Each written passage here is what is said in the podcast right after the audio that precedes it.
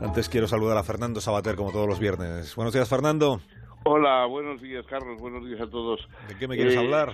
Bueno, eh, es- yo me gustaría dentro de este de este asunto eterno de, de lo de hacer y tejer y destejer ahí en, en Cataluña, Sí.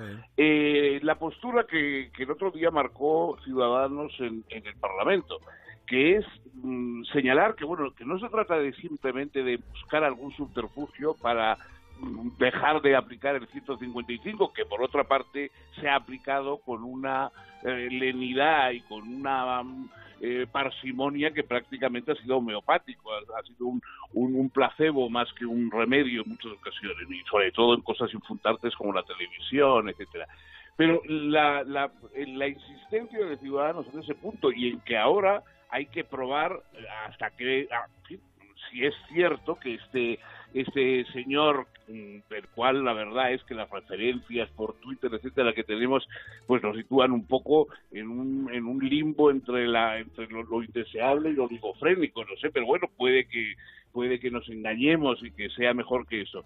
Pero en cualquier caso claro hay que ver si verdaderamente va a funcionar eh, dentro, pues eso, como lo que es, como, como el presidente de una autonomía dentro de España, del representante del Estado español, eh, o si no, o si va a ser más de lo mismo. Entonces, no se trata de quitar ya el 155 en cuanto podamos. Claro, lo curioso es el deseo que parece haber generalizado, no digamos en los nacionalistas vascos, etcétera, de que eso ocurra. Todos se han vuelto inmediatamente contra Ciudadanos. Yo me acuerdo de un cómico ya muy antiguo eh, norteamericano, V.C. Fields, que decía que una persona que odia a los perros y a los niños no puede ser mala del todo.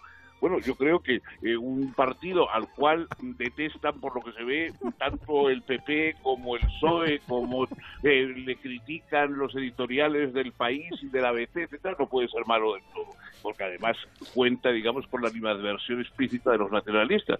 Yo creo que esa línea de que hay que aplicar el 155 bien y hay que tenerlo aplicado mientras no sepamos qué es lo que va a ocurrir y si verdaderamente eh, el personaje este eh, designado de una manera verdaderamente digital por por el señor Puigdemont pues va a ser un, un funcionario eh, institucional o va a ser un, un saboteador de la democracia como hasta ahora desgraciadamente viene siendo.